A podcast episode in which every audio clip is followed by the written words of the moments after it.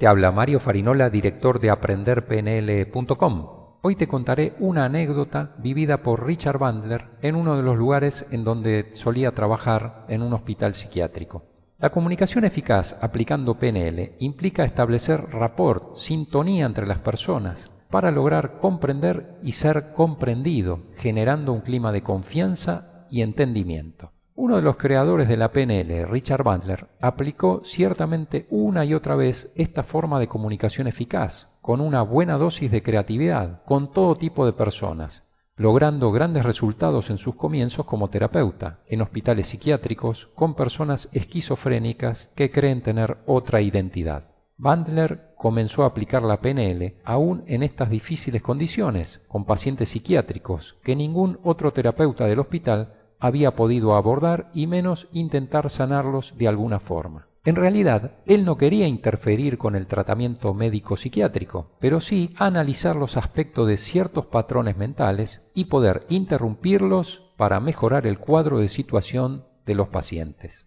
Como te decía, voy a compartir contigo una de las tantas anécdotas de Bandler aplicando recursos de la PNL que algunas de ellas no dejan de ser divertidas. Cierto día, allá por los comienzos de los años 70, en los inicios de la PNL, otros profesionales del hospital psiquiátrico donde asistía le pidieron a Bandler si podía hacer algo con un paciente muy particular. Se trataba de un hombre esquizofrénico que estaba convencido de ser Jesucristo. Habían probado muchos métodos para ayudarlo en su enfermedad y ninguno funcionó. Una vez que le aseguraron a Richard Bandler que el paciente no era peligroso, lo llevaron en su presencia. Al verlo llegar, el hombre le preguntó, Hijo mío, ¿qué deseas? A lo que Bandler respondió, Hola Jesús, quería conocerte. He oído hablar tanto de ti. Sabes, soy una persona muy religiosa y ansiaba encontrarte.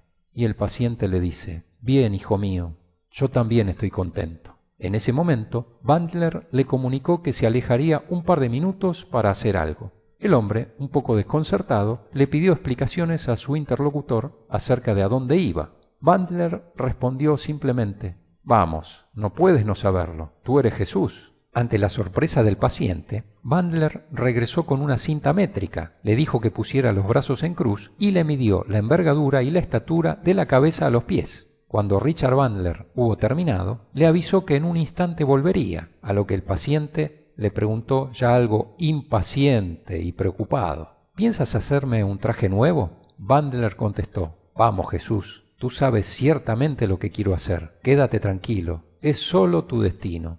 Al rato volvió a la sala del paciente con dos listones de madera y varios clavos. Bandler las apoyó en el suelo en forma de cruz y con un gran martillo comenzó a clavarlas. A esta altura el hombre comenzó a asustarse, tanto que empezó a decir ¿Qué haces? Bandler le volvió a preguntar, ¿Eres Jesús? El hombre respondió, Tú lo has dicho, hijo mío. A lo que Bandler le contestó, Entonces ya sabes por qué estoy aquí. Después empezó a reflexionar en voz alta sobre el daño que le harían esos clavos en el cuerpo, y en el límite del miedo el paciente salió corriendo gritando, No soy Jesús, no soy Jesús.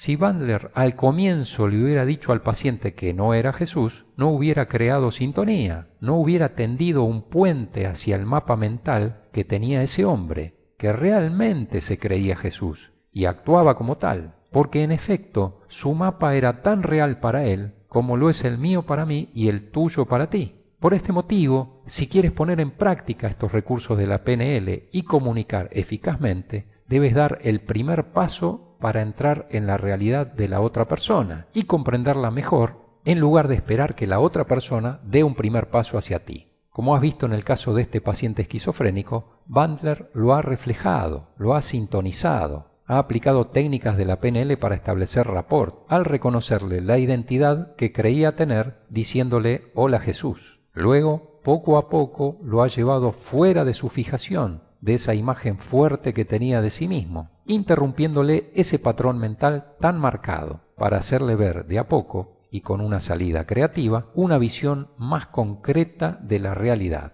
Con la PNL se pueden interrumpir ciertas pautas o patrones mentales y por cierto mejorar la comunicación. Comunicamos al mundo como somos de diversas maneras. Nos comunicamos con los demás y con nosotros mismos. Por ello, la programación neurolingüística contiene muchos recursos para que puedas desarrollar la habilidad de establecer rapport, sintonía y empatía con la gente. Lograr comunicarte de una forma eficaz con los demás y contigo mismo es sin dudas un salto de calidad que impactará positivamente en tu manera de ser, vivir y experimentar la vida.